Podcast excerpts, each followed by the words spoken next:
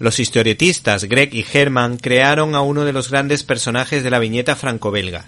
Nos estamos refiriendo a Bernard Prince, una auténtica joya tanto por la calidad de sus dibujos como por su interesante guion.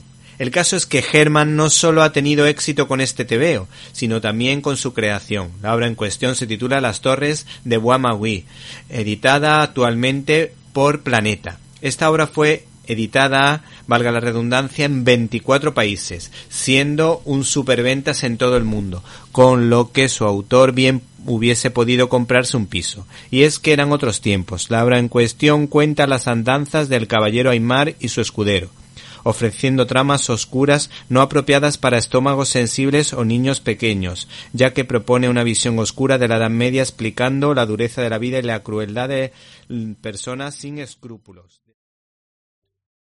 ¿Te está gustando este episodio?